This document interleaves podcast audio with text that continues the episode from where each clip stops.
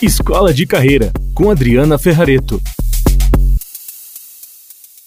Podem cortar todas as flores, mas não podem deter a primavera. Pablo Neruda. Eu não sei porque eu achei que ia combinar com você, Cláudia. Que linda! Seja muito bem-vinda aqui a esse episódio do podcast Escola de Carreira. Eu estou muito orgulhosa de receber você aqui. Eu que agradeço, uma honra. Eu vou te apresentar aqui pelo seu currículo, depois eu quero que você conte um pouquinho da tua história para as pessoas, né? Bom, pessoal, eu tô falando com a Cláudia Fígaro Garcia. Ela é paulistana, formada em psicologia pela Unip em 1988. É doutora em ciências pelo Instituto de Psicologia da USP. Desde 89, ela trabalha como psicóloga, técnica em nível superior no Departamento de Medicina Legal Ética Médica e Medicina Social e do Trabalho da Faculdade de Medicina também da USP.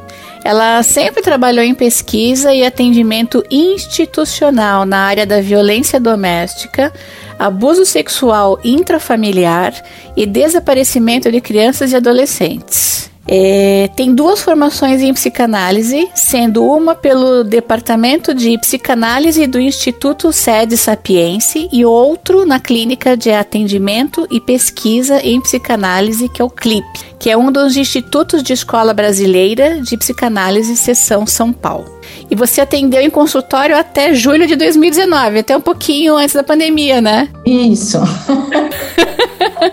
Cláudia, seja bem-vinda com tudo isso e mais um pouco. Obrigada. Guria, me conte um pouco. Eu falo guria porque eu já peguei um pouco do sotaque daqui, do jeito aqui do, do sul, não tem jeito, viu? Me conta um pouquinho como é que foi esse início da tua jornada profissional, escolha, tua carreira, enfim, a gente quer te conhecer um pouco aqui. Então, é, eu estava pensando muito nisso antes da nossa conversa, né? Porque eu tinha um sonho de adolescente de ser arqueólogo, eu sempre gostei muito de história. E, e, ficava pensando, nossa, mas como é que eu vou fazer uma faculdade de história, vou ser arqueóloga no Brasil, né? Essas coisas. Eu fiquei muito indecisa. Fui fazer um. Na época, a gente fazia teste vocacional, porque eu estava muito sem saber o que, que eu queria fazer da vida, estava realmente bem perdida. E quando deu psicologia, eu confesso assim que eu entrei na faculdade meio sem saber exatamente no que, que eu ia, o, o que, que ia rolar ali dentro, né? E eu me descobri, é, eu sempre fui uma aluna talvez mediana no primário, no ginásio, no colegial, e de repente na faculdade eu virei CDF, né? Eu cheguei, eu lembro que eu, eu, eu conto isso para o meu filho, que eu cheguei a tirar 10,5 numa prova. Assim, tudo que eu não estudei na minha vida antes da faculdade, eu resolvi meter bronca e fui estudando, estudando, estudando, estudando. E eu me lembro que no último ano de faculdade, meu, eu tive estava jantando, meu pai olhou para mim, eu tinha uma mesada que ele me dava, né? E falou: "Bom, você se formou agora, é por tua conta". E eu lembro assim que eu dei um, né, aquele, nossa, e agora? Porque eu, eu, não tinha a menor ideia do que fazer, né? Assim, tinha na, na época as pessoas faziam muito estágio na, na, na, área de recursos humanos, né? A psicologia ela é um curso que você pode trabalhar com RH, você pode trabalhar na clínica, você pode trabalhar no hospital. Eu fui fazendo alguns cursos durante a faculdade, até para ver qual era a área que eu queria. E daí descobri que não, realmente a área clínica era o que eu mais queria, mas não tem estágio, né, na área clínica, assim, você não vai para uma empresa para fazer. E eu não queria trabalhar com RH, então chegou no fim do ano, eu me formei, falei, bom, tenho que me virar. Atravessei a rua, fui trabalhar, pedi emprego numa papelaria. Falei, não, de algum jeito eu tenho que ter o meu dinheiro, porque já que papai vai cortar, eu tenho que sobreviver. E foi muito interessante porque eu fui aprender a fazer pacote, fui até eu, eu morava uh, na Gabriela Monteiro da Silva, que é uma rua em São Paulo, que virou depois um centro de, de arquitetura e design, virou uma rua super chique, assim como Oscar Freire, né? E a papelaria que eu trabalhava era diferenciada também. Então eu fui conhecendo gente muito legal e fui aprendendo a fazer pacotes descolados. Então, assim, é interessante como essa coisa do, da arte, da estética, né, sempre foi alguma coisa que eu queria aprender, apesar de ter sido a vida inteira uma riporonga, né, uma pessoa que não, não era absolutamente ligada com essa coisa. Eu nunca me maquiei na época da, da faculdade, assim, eu tinha cabelão, para você ter ideia, andava de chinelo de couro, né, a Rio. Quando eu entrei na faculdade, eu, isso é muito legal também, eu me aproximei de um grupo de mulheres, de meninas na época, né, todas 18, 19 anos, muito diferentes do, do meu estilo, nenhuma hippie, todas super é, é, vaidosas, né, femininas, então foi muito interessante isso também, que eu fui me permitindo a de repente tirar a sandália de couro de lado, a cortar o cabelo de um outro jeito, a fazer escova, né, a, a usar maquiagem, às vezes quando eu fosse sair. Então, eu comecei a entrar numa questão da minha feminilidade também, me, muito me apoiando e olhando outras mulheres que faziam isso de uma maneira assim comum. E para mim não, para mim era uma coisa é, que eu precisava ainda mostrar que eu gostava de rock and roll, né? Assim, uma coisa. E nesse nesse percurso, por exemplo, é, eu sempre eu, eu sempre fui uma pessoa assim eu sempre detestei laço de fita, é, roupinha frufru, engraçado, né? Tudo que demandasse uma coisa muito feminina, muito frágil. Eu sempre gostei de usar calça comprida, tênis, né? Essa coisa, talvez, não sei se de um lado mais masculino, mas assim, talvez impondo uma coisa mais ousada, né? Menos frágil. Então, é, nesse período da faculdade ainda, Passou um tempo, eu cortei meu cabelo punk, assim, curtésimo, tudo espetado para cima. Eu era ao auge do New Wave naquela época, então, então você imagina, né? Colocava gel, começava a usar roupas coloridas, né? Dançava B-52s, todas essas essa essa época do New Wave eu curti pra caramba. Então, eu sempre tive, enquanto as meninas usavam cabelão, eu queria usar cabelinho curto, espetado, assim. É, se eu, é uma coisa que eu sempre me, incomodava era seguir a tendência, ser igual à massa. Eu sempre queria que, de alguma forma, é, me destacar de uma forma absolutamente autêntica e, e, e, pessoal, né? Não necessariamente era algo que tinha que estar na moda, mas eu não gostava dessa, daquela coisa que todo mundo põe a mesma coisa o tempo todo.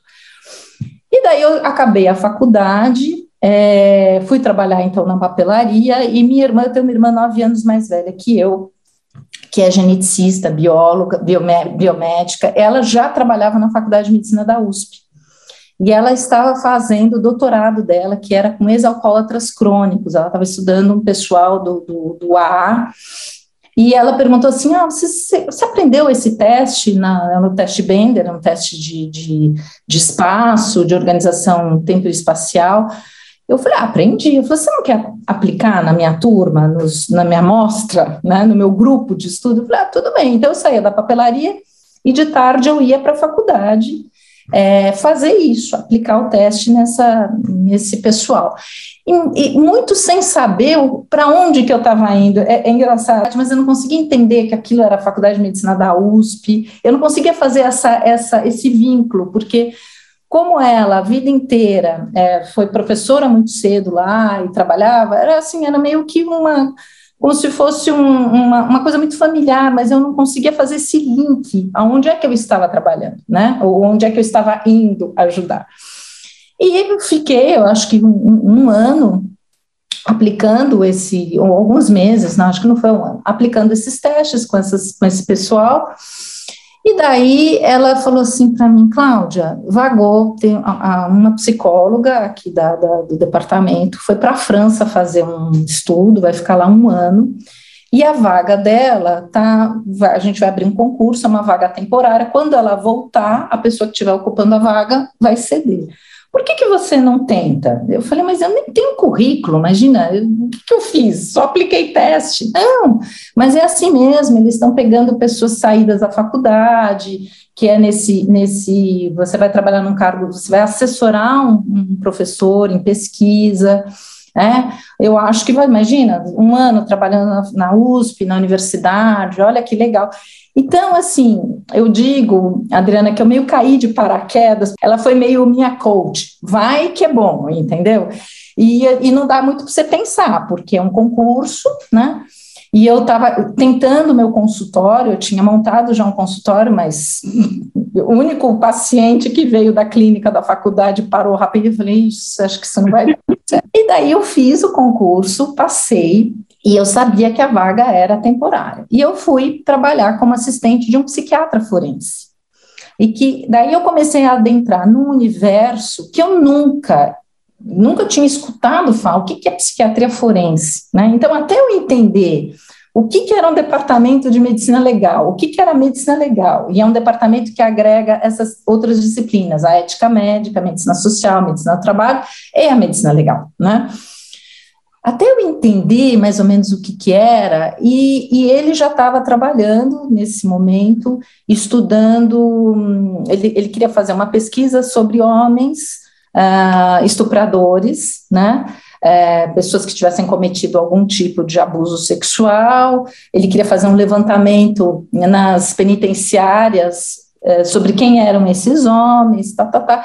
E eu lembro assim, no primeiro ano de trabalho, eu fui lá no manicômio judiciário, eu, ele e um, um outro carcereiro. Quando eu lembro disso, assim, eu lembro que a gente foi no manicômio e fomos em uma outra, fomos em Franco da Rocha. Eu, assim, menina de tudo. E, mas, ao mesmo tempo, é interessante essa questão, porque era um universo que também me fascinava pelo perigo. Nossa, que legal! Vou entrar no, numa, numa penitenciária, o que, que é isso? De novo, era um tema que ninguém trabalhava, né? Era, era tudo era uma novidade para mim. E quando eu entrei no departamento, no mesmo ano entrou uma outra psicóloga e já tinha um outro rapaz, psicólogo, que já estava ali há dois anos. A menina trabalhava com medicina do trabalho e ele com medicina social. E nessa época, eles já começaram a fazer, durante muitos anos, o departamento fez avaliação psicológica dos candidatos à magistratura do Estado de São Paulo.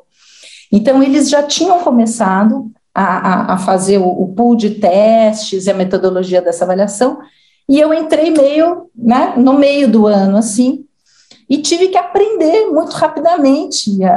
Então, eu tinha o meu chefe, que trabalhava com, com a questão forense, e, ao mesmo tempo, uma das minhas atividades era avaliar candidatos à magistratura de Estado. Então, a gente fazia entrevista, aplicava teste individual, teste coletivo, dinâmica de grupo, né? Assim, uma coisa muito diferente e que eu fui né, é, é, me adaptando rapidamente, mas, ao mesmo tempo, eu sentia falta de algo que eles tinham, que eles estavam estudando já a psicanálise, eles estavam fazendo formação no SEDES, né? E eu, assim, nossa, então quando eu ia discutir um caso, é, eu me sentia muito sem base, né, para discutir isso. Então eu falei, não, eu preciso estudar. Então entrei no, no curso de psicanálise, que foi a minha, prima, minha primeira formação, que foram esses quatro primeiros anos iniciais de clínica, tudo para ir, ir, me estruturando para poder atender da melhor forma possível, é, é, fazer essa parte do concurso, para atender esses candidatos. Aí, em 93, esse meu chefe, psiquiatra forense, falou para mim: olha, estou querendo abrir um serviço aqui dentro para a gente atender famílias uh, incestuosas, né? Famílias que as crianças foram vítimas de incesto. Não, nós não vamos fazer perícia, seriam casos que já viriam das varas de infância e juventude, né, o juiz encaminharia para cá, e eu achei a ideia fantástica, porque eu falei, nossa, vamos atender a família. Primeiro, assim, era uma, uma questão de estar mais perto da, da, da área clínica, né? E a ideia era algo parecido com, com os atendimentos na Califórnia, em Palo Alto, eles tinham uma, uma proposta, não era psicanalítica, mas era de atender também o agressor, a vítima e a família. Então, a gente dava esses três atendimentos. Então, tinha a sessão familiar, tinha a sessão individual com a criança que sofreu o abuso e também a gente atendia o agressor.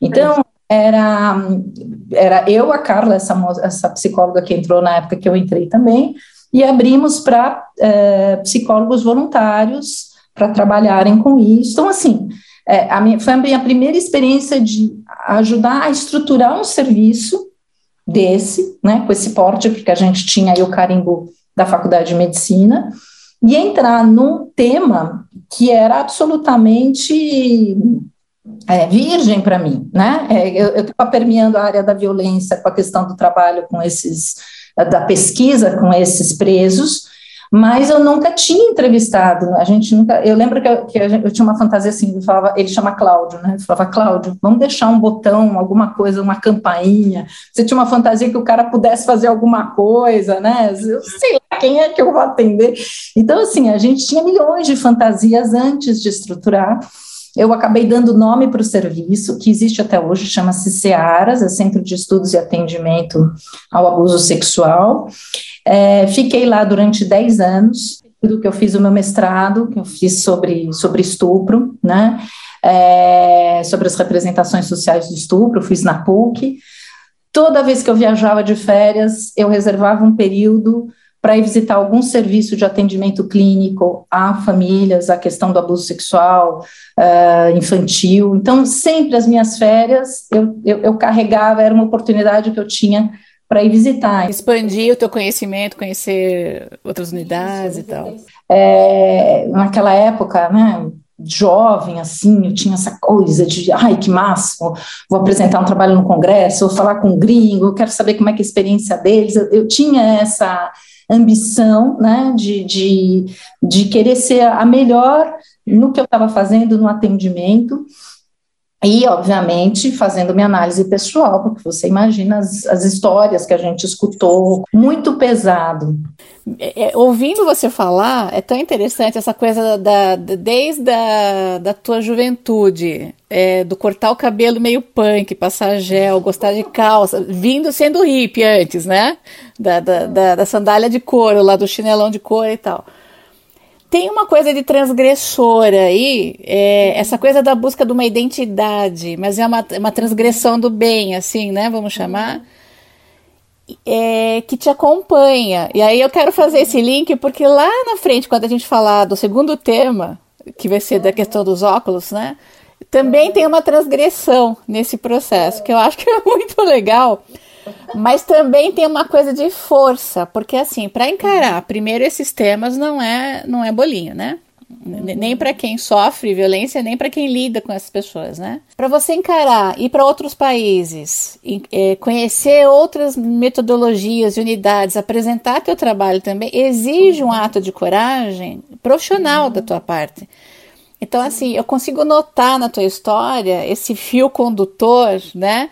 De transgressão, de força, coragem. Eu vou com medo, mas tô indo, vamos assim, né? Não sei direito o que é, mas deixa eu seguir minha intuição aqui. Eu acho legal isso, porque eu noto que muitas vezes colocam tantas camadas em cima da gente, tantas culturais, religiosas, familiares né, nos subestimamos ou superestimamos, enfim, que a gente fica meio obtuso e você não fareja mais aquilo que é natural para você. Você parece que perde um pouco do faro e diz assim: ah, eu não sei se eu quero isso, eu gosto daquilo, mas também não se dá a oportunidade, a abertura. Então tem uma esse traço assim, né, da, da tua história que eu acho bonito, que mesmo que você não soubesse exatamente o que você queria, tem uma característica predominante aí que é a abertura. Você se dava a chance. Deixa eu ver o que é. Deixa, deixa eu dar uma espiada para ver como é que funciona. E, e, eu acho que além disso, que é uma característica muito forte em mim também, eu sempre fui uma pessoa que me, ad me adaptava muito às coisas novas que iam aparecendo. Eu sempre tive uma capacidade de adaptação muito grande, assim. Então, por exemplo, mesmo atendendo as crianças, né? Eu lembro que que eu tinha uma, uma menininha que ela, ela ficava me esperando, a sessão dela era oito e meia, às oito horas ela ficava me esperando na entrada, né, para ver se eu chegava. E com ela eu fui desenvolvendo uma técnica clínica, nós tínhamos uma supervisora, que era uma analista do SEDES, que vinha é, fazer a supervisão dos casos, né, sempre, que isso também foi muito legal, poder trabalhar em equipe, discutir os casos em equipe, e eu ali da, da, do, do, do, time, eu era que tinha menos experiência clínica, né? E eu estava para entrar no SEDES, né? Tinha uma coisa. É, e no SEDES, você começar uma, qualquer formação, é sempre. Você leva a ponto se você já faz um grupo de estudos, se você já tem análise pessoal, encaminhada, quer dizer, você não pode cair meio do, do nada, né? Você tem que ter. E eu, naquele momento, estava. Eu só tinha minha análise, mas eu não tinha essa e daí eu lembro que eu apresentei uma sessão que eu atendi, E, e, e, quando eu me apresentei ao SED, meu currículo, e eles questionaram, ah, mas ela não tem, essa supervisora falou assim, não, mas o que ela fez com aquela menina na sessão clínica, a criatividade dela foi impressionante. Então, isso foi muito legal, porque mesmo na questão clínica, né, eu nunca é, é, me permiti ser engessada, principalmente atendendo criança ou adolescente, né, tinha que ter um jeito ali um método, alguma coisa intuitiva que fazia com que aquele paciente se abrisse mais ou menos. Então, de alguma forma, eu acho que a, coisa da criatividade também pensando nisso, né, é, sempre me acompanhou. Né? Mas é, eu não olhava isso como uma coisa, olha que legal. Eu pensava assim, não, faz parte, né? Já que eu estou atendendo, eu não via isso como um fator ó, né? não. Eu olhava e falava, não, faz parte do meu do meu trabalho. Da mesma forma que viajar nas minhas férias e visitar um centro era por uma curiosidade. Ninguém me obrigava a fazer isso, mas eu achava que isso era uma coisa que enriquecer a, a, a, minha possibilidade de saber, bom, o que, que o mundo hoje faz quando atende, né? É, o que, que esses centros estão fazendo? Será que a gente está no caminho certo? Será que não está no caminho certo? Enfim. E é, eu fiquei nesse, e sempre, como eu falei, acompanhando de análise, né? Porque se o cuidador, qualquer analista que vai trabalhar, qualquer pessoa que trabalha com violência, se não tiver o, né, o respaldo da análise pessoal, não dá conta né? Porque mexe, obviamente, mexe com muitas questões da gente, né? Não, não, não é fácil. E, e, quando eu engravidei, olha que interessante, é, eu lembro que eu estava numa sessão, já barriguda, e uma das crianças, eu estava num atendimento em família, uma das crianças falou assim: Eu queria estar tá aí, na sua barriga. Oh, meu Deus do céu! Então, é, e daí eu comecei a ver o quanto estava difícil eu continuar atendendo sendo mãe, né? Então, esse foi um dos motivos também que eu acabei saindo desse serviço. Eu fiquei lá durante 10 anos, eu, eu não conseguia mais atender. Assim, é engraçado. Grávida foi difícil e depois foi uma coisa que aos poucos eu fui me desligando. E, e, e que também o tema da violência, de alguma forma, sabe, quando eu, eu precisava gestar o meu filho, eu precisava cuidar de, desse bebê. E daí acabei saindo do serviço é, e, e, meio falei, ixi, agora, né? O que, que eu vou fazer dentro do departamento, né? Porque aí fui trabalhar com medicina do trabalho, que foi muito interessante também. Fiquei dois anos lá atendendo pessoas que, que paravam de trabalhar por lerdorte, por lesões, né? Por fibromialgia. É, foi muito interessante também essa questão também voltada na área clínica, mas do que, que te impede a continuar o teu trabalho, né?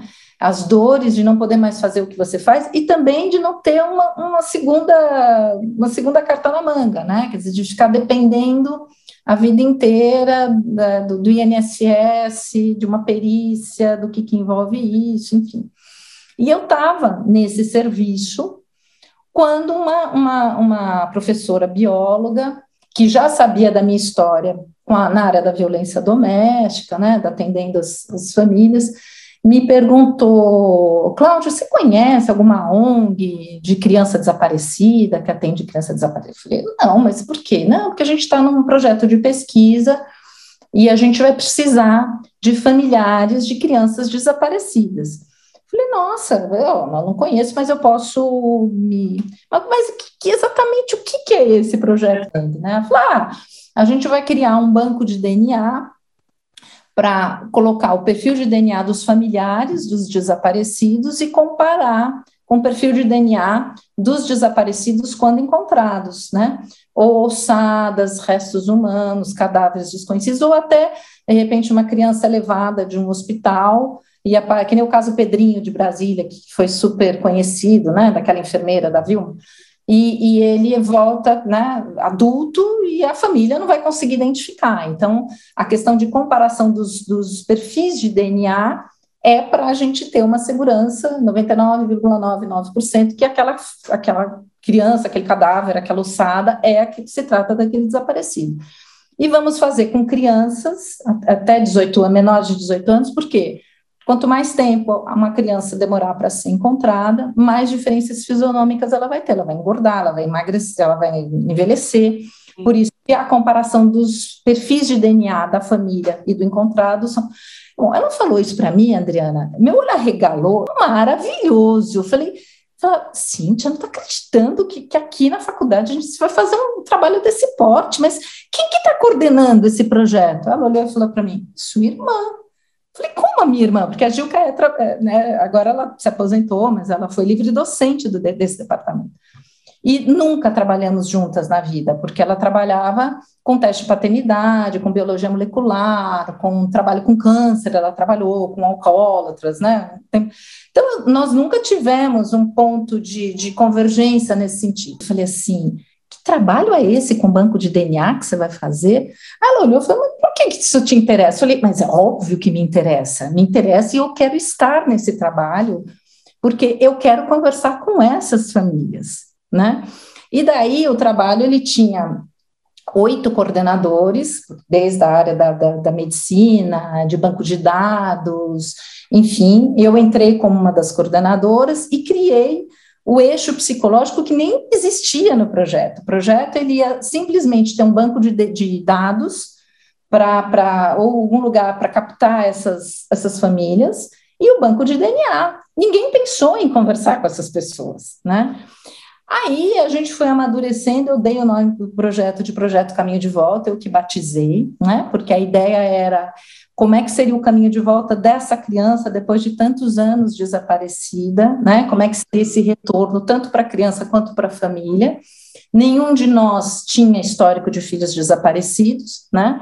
Não éramos uma ONG, então, começamos em 2003, em 2004, em 13 de setembro de 2004, foi o lançamento oficial do projeto, e foi uma revolução na minha vida, porque foi um projeto que a gente ganhou, para você ter uma ideia, Criança Esperança em 2008, a gente ganhou verba, a gente ganhava verba federal para a gente queria que todas as aqui em São Paulo existem as delegacias de polícia judiciária chamada DEINTERS, né? A gente viajou durante 2005 para todas as DEINTERs do estado para aplicar a metodologia que eu, a gente aplicava aqui em São Paulo no DHPP. Então, eu, a gente tinha uma sala no DHPP para exatamente entrevistar as famílias, apresentar o projeto. A, a gente era, foi treinada para coletar uma gotinha de sangue, um pouco de saliva dos familiares que davam queixa do desaparecimento de um filho. A entrada no projeto ela era gratuita e voluntária, se as famílias não quisessem, não, não importava. E daí, assim, eu desenvolvi o questionário para aplicar nessa família, e o sétimo, eu fiquei lá, né, seis meses na delegacia, no dia a dia da delegacia, para ver como é que era a metodologia que a gente estava aplicando, se estava vingando, né? Porque eu tinha uma voluntária só, psicóloga, né? Porque era tudo muito no começo. E o meu sétimo caso era de um menininho de sete anos, a avó traz ele. Eu falei, mas você já voltou? Porque na minha cabeça, assim, ia demorar séculos para uma criança voltar. Ah, voltei. Então, na hora, eu comecei a fazer per perguntas para ele, e daí cheguei na faculdade e desenvolvi o questionário criança-adolescente. Porque praticamente uh, 90% dos desaparecimentos, 80% vai, são fugas de casa, são crianças que fogem, principalmente adolescente, é, que fogem de casa e aparecem depois de alguns dias, depois de algumas semanas. Então, você tem os casos de subtração, que são esses de levar uma criança, né, que para a polícia isso é um crime, né, o desaparecimento não é um crime, até que se prove que é uma subtração, ele é um evento. E a fuga de casa é fuga de casa, não é considerada desaparecimento, entendeu? Então, nós, eu desenvolvi esse eixo, que eu chamei de, de, de, psicológico, com os questionários, com uma metodologia de atendimento, de entrevistas de retorno, tudo lá na, na, na delegacia. Aí comecei a ter grupos de psicólogos voluntários, sempre formados, e em 2010 eu fiz meu doutorado, né? Eu, eu apresentei a minha tese de doutorado, foi exatamente sobre essa metodologia de, de atendimento na delegacia. Então, foi, foi muito legal, a gente deu muita entrevista, muito, participei de muita entrevista de, de televisão, de programa, versos. Foi uma época que eu publiquei, a, a gente escreveu muito, né, publicou essas pesquisas, Enfim, foi, foi uma época muito legal da minha vida. E, e deixa eu só fazer uma observação aqui que eu achei interessante. É, aqui, quem me, quem me ouve há bastante tempo sabe que eu gosto muito de um conceito, Clau, que é dos talentos naturais. A gente tem umas sinapses lá que foram fortalecidas por serem usadas mais, né? Se eu falar besteira, você me corrige. É tão natural pra gente certas coisas que é como uma autobahn de cinco pistas lá da Alemanha, assim, você corre a, a sem, sem controlar a velocidade. Quando você vê, você já foi. De novo, escutando você falar, é, me parece que você tem uma característica, e eu não estou fazendo análise tua aqui, não é isso, mas para quem conhece a história dos talentos, tem uma coisa que me chama muita atenção na construção do teu processo, que é essa coisa do futurista. Então você tem uma capacidade de enxergar. Eu, eu, eu te vejo na pontinha do pé, subindo no banquinho, olhando para fora do muro e fazendo assim: deixa eu ver o que, que tem de novidade. Tô cheirando novidade, tem coisa boa aqui, tem coisa nova. E eu acho legal te dizer isso, é, e para quem ouve a gente, porque você falou uma coisa assim: eu não achava que nada disso era especial. Eu não achava que nada disso fosse diferente. Eu só fazia. E é bem aí que eu pego para as pessoas e digo o seguinte: presta atenção nessas coisas que você só faz e você acha que todo mundo faz é bobagem, mas que se você prestar bem atenção, você vai ver que só você faz desse jeito. Tem o teu DNA e tem a tua identidade. Porque assim, é uma coisa de enxergar além do óbvio, do que os outros não estão vendo. É uma visão meio que de drone, você vê de cima, você vê a floresta e a árvore, percebe? É, você antecipa a tendência. Tem uma coisa meio de cool hunter aí, assim, caça tendências, assim inventa questionário. Você, você, criou moda dentro da psicologia, dentro da. Vamos chamar de moda, né? Você criou parametrização né, de, de questões técnicas. Então, tudo isso mostra é, uma nova fase que, assim, eu queria fazer com isso uma conexão numa coisa tão pouco provável. E para quem nos ouve agora vai ficar surpreso, eu vou pular um pouco agora para a fase atual. A Cláudia, com todo esse histórico, é, resolveu começar também a, a, a, brincar com um dos hobbies dela, que era a questão dos óculos. E aí eu queria que você contasse como é que você deu essa guinada, continuando a trabalhar com o que você faz e vindo para esse mundo tão lúdico, tão colorido, mas também futurista. E, e de design, e de, e de um gosto pelo pacote bem feito. Conta pra gente como é que foi isso. Eu acho que isso foi muito legal, porque é, o que, que aconteceu? Em 2018, a minha irmã, que era coordenadora geral desse projeto, resolve se aposentar. Ela com 60 e poucos anos, com netas, né, os netinhos nascendo, ela já, já tinha feito uma carreira, e isso, isso também era uma coisa interessante, porque eu nunca quis fazer carreira acadêmica, existia alguma coisa, assim, dessa coisa da competição, do, do melhor currículo, que eu nunca tive esse espírito agressivo, né, é, eu nunca ambicionei isso para minha vida, então eu sabia exatamente, uma das coordenadoras do projeto, por exemplo, falava assim, ai, vai abrir concurso para professor assistente, eu falei, Deus me livre, eu tô fora, porque eu não gosto dar aula, não curto dar aula. Então, é, é, eu sabia o que eu não queria dentro da universidade, né? E quando, com a saída da minha irmã, de alguma forma, é, eu fiquei muito preocupada com que, que, quem que ia assumir o projeto, né? Como é que ele ia continuar. É, nós tínhamos um convênio da, com a Secretaria da Segurança Pública, porque por N razões esse convênio acabou, não, não tinha mais, mas eu fiquei me comprometendo, atendendo as famílias lá na faculdade, né, as famílias encaminhadas pela, pela delegacia. Mas em, 80, em 2018, eu encontrei uma, uma sobrinha minha, que é super instagramática, também trabalha com, gest, com questão de carreira, com arquitetura e tal. Ela trabalhava numa loja aqui na Gabriel, eu fui lá tomar um café com ela, e, e assim, numa conversa, eu falei, ai Lu, tô tão preocupada, tô tão desanimada, não sei o que, que eu faço da minha vida. Eu falei, Cax, por quê? Porque Cax, para quem não sabe, é meu apelido na família, né? Assim, meu nome é Cláudia, eu tinha uma sobrinha que me chamava de Cacá, porque ela não conseguia falar o Cláudia, então virei Cacá durante muitos anos, e do Cacá os meus sobrinhos começaram a fazer versões, né? Então é, virou Cax. Né? E daí ela falou assim, Cax, por que, que você não faz um perfil de Instagram? Eu já tinha o meu perfil de Instagram privado. Eu falei, mas Lu, eu já tenho. Não, não, faz um de óculos, porque eu, desde 2010, comecei a usar óculos direto. Eu tive um problema na minha, na minha visão, não podia mais usar lente. E eu sempre odiei óculos, né? A minha adolescência, desde os 14 anos, é aquela que tirava o óculos para tirar fotografia. Só as pessoas da família muito íntimas me viam de óculos, porque a minha, a minha a, a Cláudia social era sempre sem óculos. Só que desde 2010 eu comecei a usar e comecei a pegar gola, já que eu tenho que usar, já que, né? Então vamos fazer a coisa legalzinha. Então eu muito devagar comecei a vencer algumas barreiras, comecei a, a, conhecer outras marcas, porque o namorado de uma, de uma outra sobrinha era importador de óculos, então, através dele, eu comecei a descobrir a questão das marcas independentes, que não tem nada a ver com as marcas de luxo, e daí comecei a viajar, comecei a visitar óticos. Então, era assim, era, foi uma coisa muito lenta, mas que os óculos começaram a fazer parte da minha identidade, porque eu comecei a ter mais de um, mais de um, mais de um. Então, mesmo no meu consultório particular, né, porque isso também foi uma coisa, eu, eu ao lado da faculdade, eu saía da faculdade e atender no consultório. É, também os meus pacientes se acostumavam, ah, você está com óculos novo hoje, ah, que legal.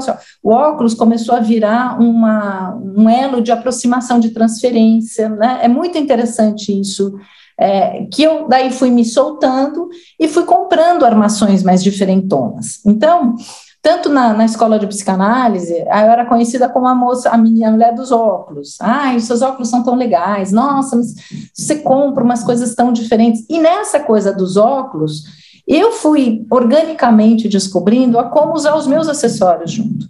Meus brincos, os meus lenços. Então, tinha uma coisa de, de eu naturalmente fazer as minhas harmonizações e que as pessoas chamavam atenção. Entrava no elevador, nossa, que óculos bonito, onde você comprou?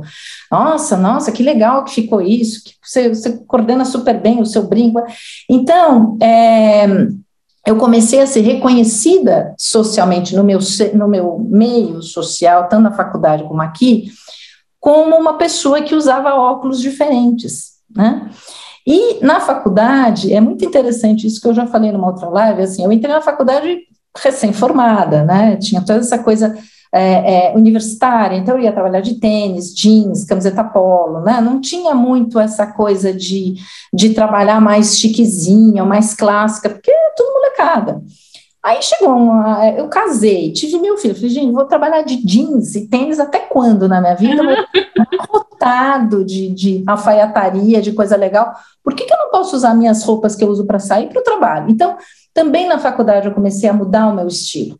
Né? É, é, eu fui deixando de lado aquela coisa mais casual, mais universitária, e fui me apresentando como uma mulher que gosta de trabalhar bem arrumada, né? Porque isso também é uma coisa meio parece que meio tabu na, na universidade pública, né? Parece que você não pode ter uma, um pouco mais de vaidade, né? Enfim, isso é assunto para outra conversa. Mas daí é, eu, eu falei, Malu, que, Cax, pega teus óculos, fotografa um por um, olha, usa esse aplicativo aqui, recorta a foto que fica mais bem e põe. Eu falei, mas eu ponho assim? Põe assim, só. Foi isso que ela me falou, Adriana. Aí eu peguei e fui fotografando os meus óculos e eu fui vendo que tinha um monte de. E, e deixei aberto esse Instagram, certo? E fui vendo que um monte de gente estava dando like. E assim, hoje, quando eu vejo aquelas fotos, é assim, uma coisa mega primária.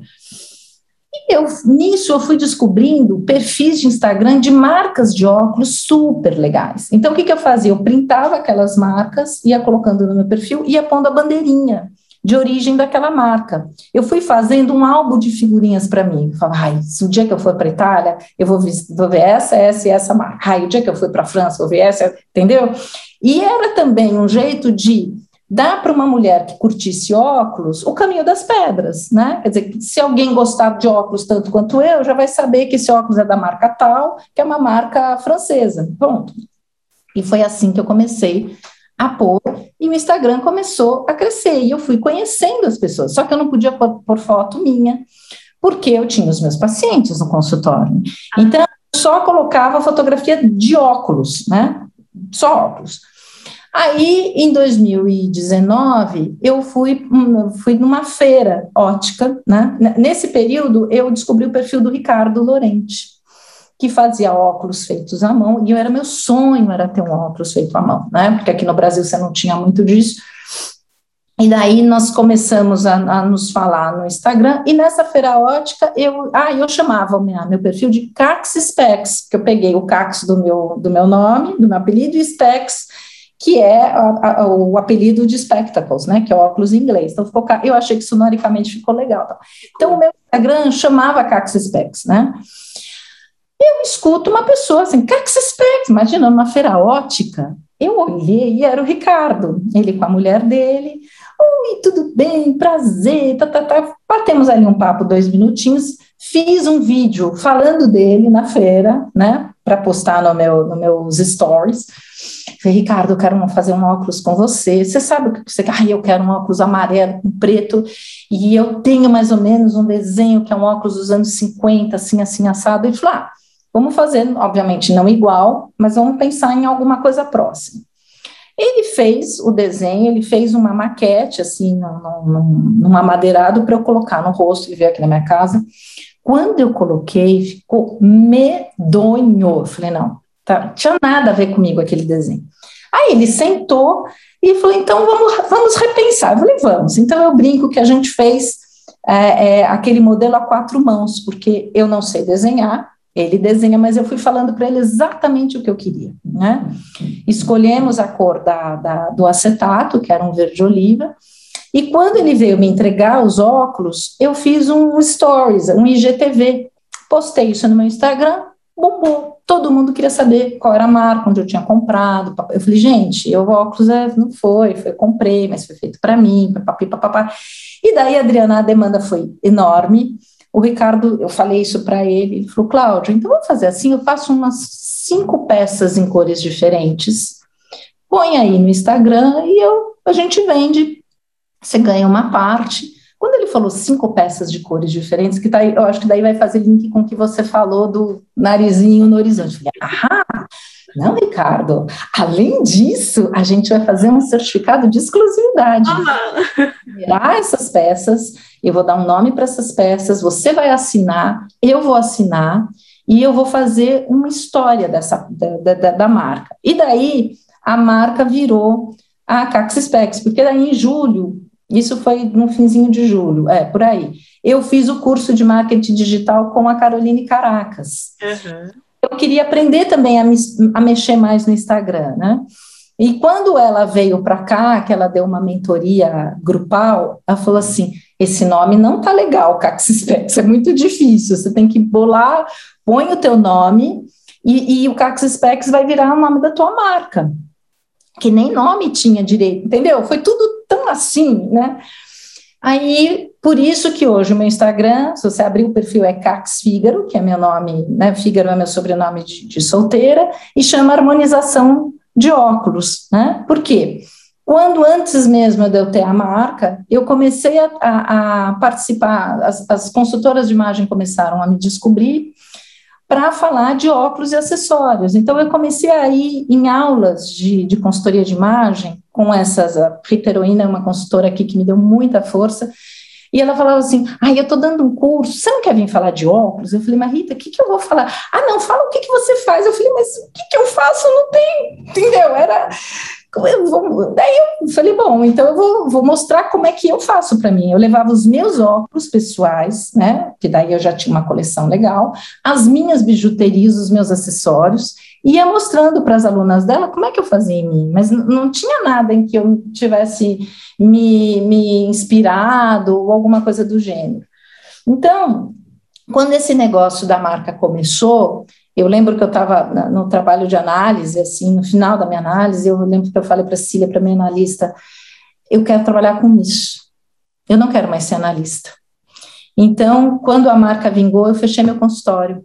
Né? Eu falei, não dá, porque eu tenho que escolher, ou eu continuo atendendo, ou eu realmente vou arregaçar minhas mangas e vou trabalhar no Instagram. Eu preciso de vídeo, eu preciso aparecer, eu preciso interagir com as pessoas, eu não posso só simplesmente é, eu não sou uma loja de óculos, e eu sempre tive uma crítica com relação aos perfis de ótica, que sempre foram muito frios a, a forma de apresentação de um óculos.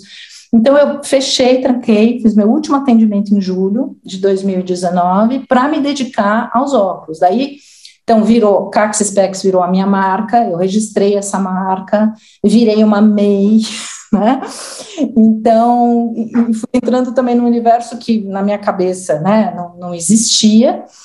E nós fizemos aí as seis primeiras peças, vendemos, e aí a, a, nossa proposta sempre foi da exclusividade, sempre fazer uma peça de uma cor diferente, porque eu queria que a, que a, a minha cliente não tivesse o mesmo óculos da vizinha ou da amiga, porque, de novo, eu não gosto dessa coisa massificada, dessa coisa que todo mundo tem o mesmo. Então, eu, eu queria uma, uma mulher que tivesse essa exclusividade ao pé da letra, né? Quer dizer, que tivesse um óculos absolutamente único.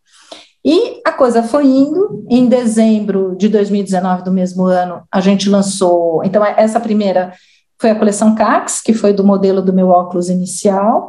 Depois, em, em dezembro de 2019, a gente lançou a Carré, a Cax Carré, que é uma versão cada que você tem, que é lindo, seus óculos.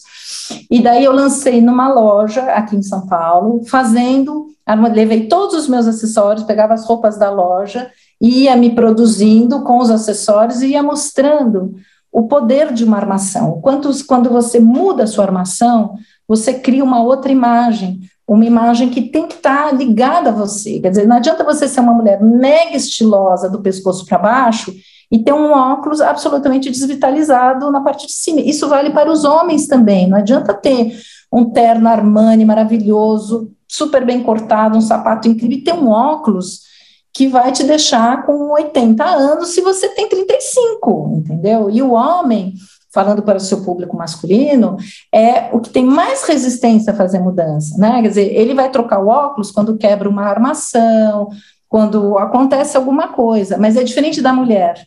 Né? Então, os homens são mais tradicionais nesse ponto, e às vezes a imagem fica muito desvitalizada, muito envelhecida, se você tem uma uma peça que não faz essa, esse link. A, a, quando veio, quando a gente lançou a Carré, foi no final de 2019, em 2020 veio a pandemia.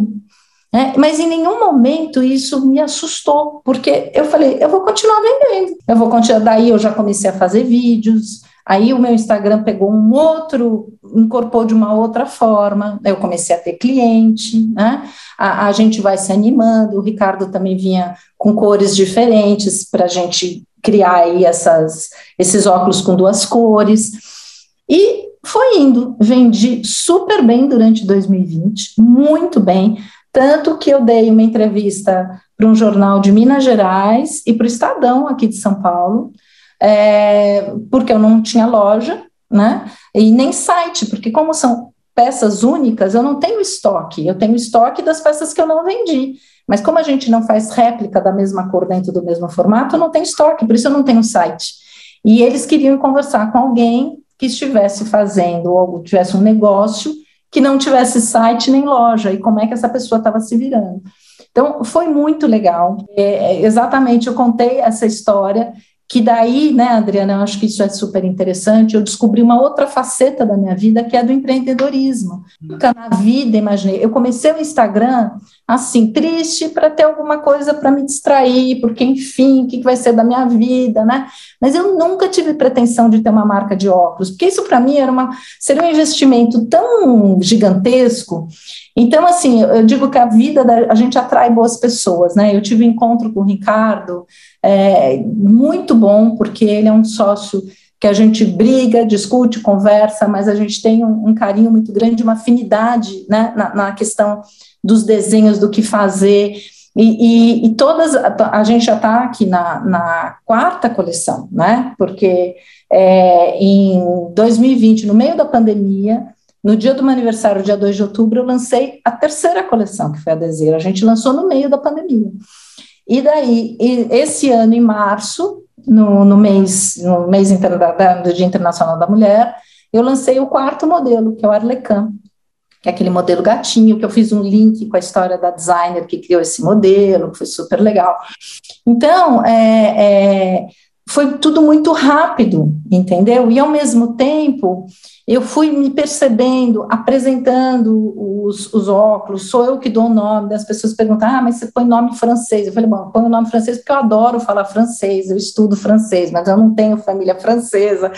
É um charme, fica, e fica um charme, né? Fica um charme, eu gosto, enfim, né?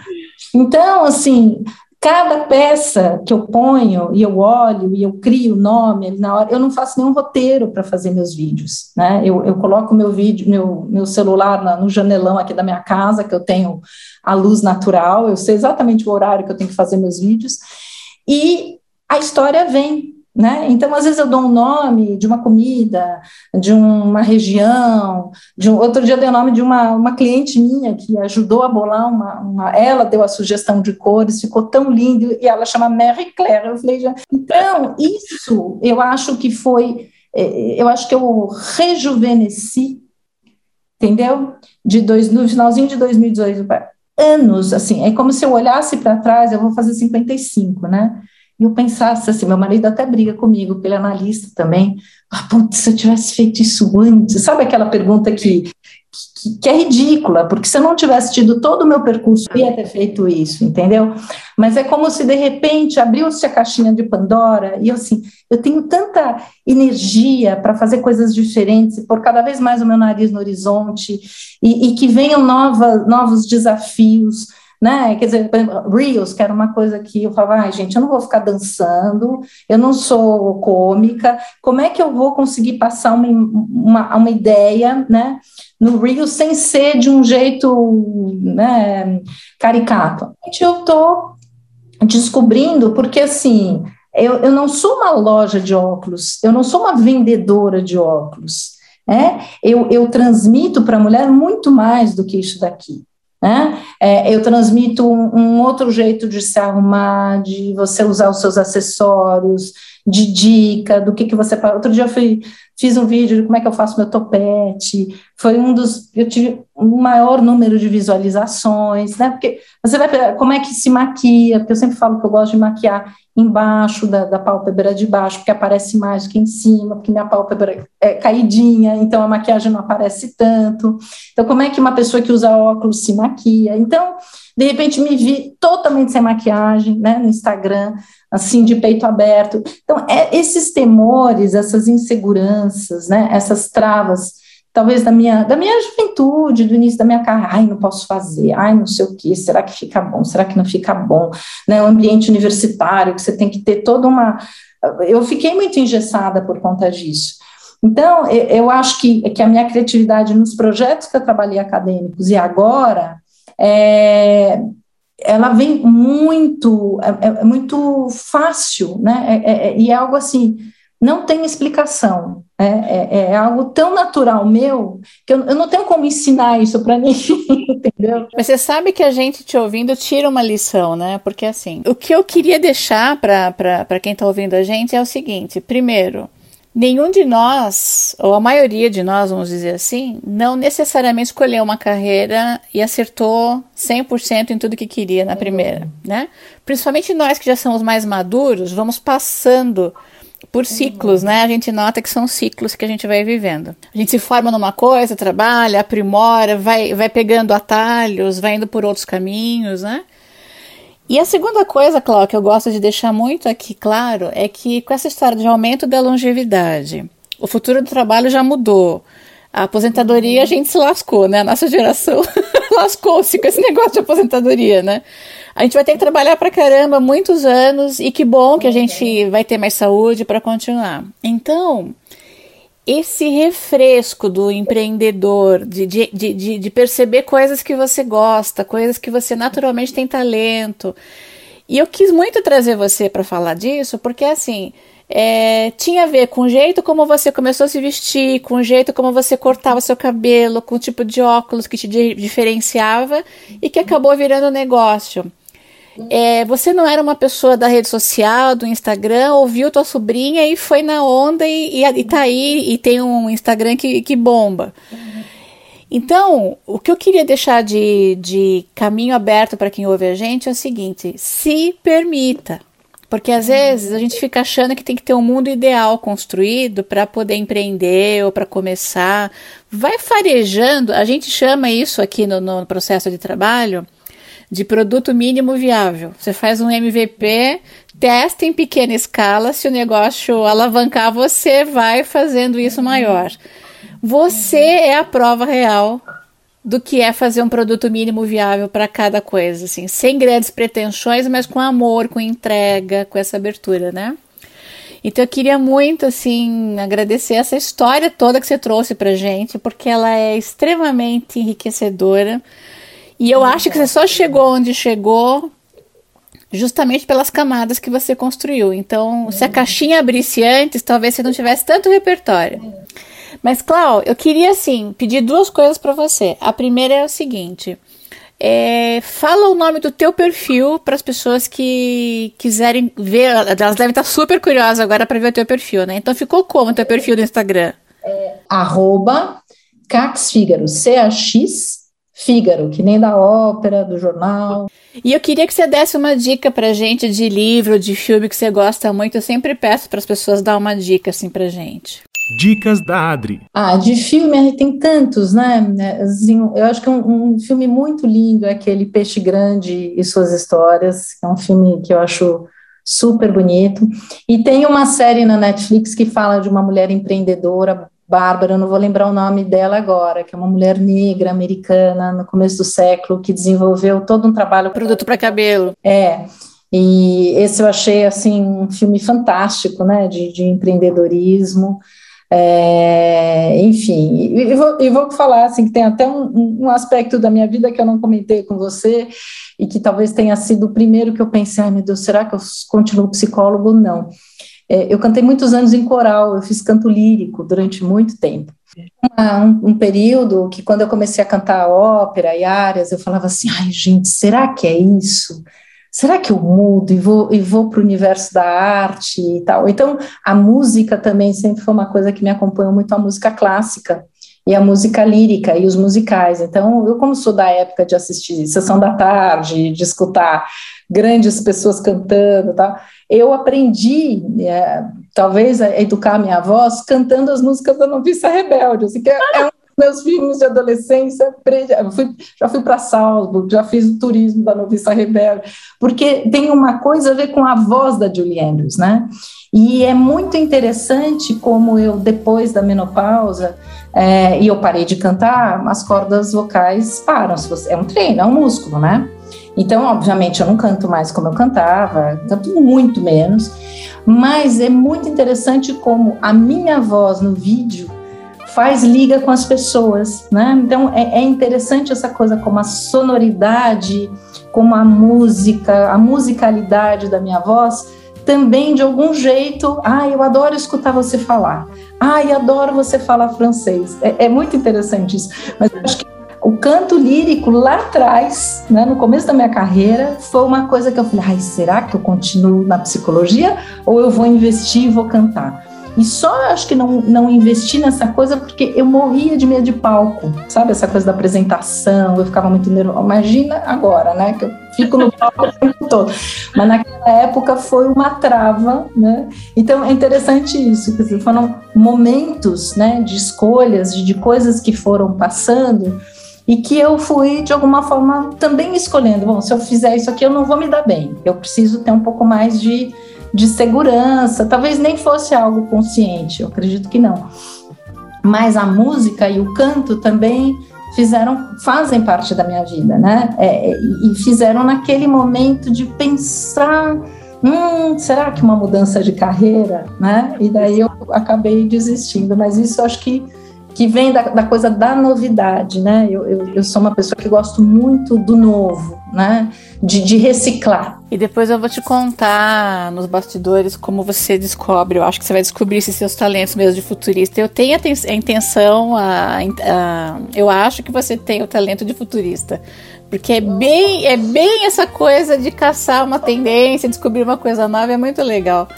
Mas, Cláudia, eu fiquei tão contente de te ouvir. Pena que o nosso tempo aqui está se encerrando, mas assim, eu queria falar para os nossos ouvintes, se eles tiverem alguma dúvida, que eles possam escrever para gente, perguntar. Ótimo. A Cláudia já deixou o contato dela também, vocês podem entrar em contato via direct ou coisa assim. E é sempre importante saber a opinião de você que está do outro lado para contar para gente como é que essa história chuou para você, se isso te estimula a tomar alguma decisão pessoal, particular na sua vida e a mudar algum processo que você entenda que está na hora de dar uma mexida, de farejar uma mudança e perceber, acho que isso tem a ver comigo. Eu vou fazer um teste pequenininho, em pequena escala e se funcionar, eu vou para o mundo e vou deixar essa coisa é, tomar conta de mim, como a Cláudia conta aqui pra gente. Cláudia, mais uma vez queria agradecer a sua presença. E vamos ver se a gente faz outros episódios que tem mais história legal para contar, pelo jeito. tem muita coisa boa aí, viu? Eu que agradeço a oportunidade. Desculpa se me estendi. Foi excelente, foi excelente. Um beijo grande para você e um beijo para os nossos ouvintes.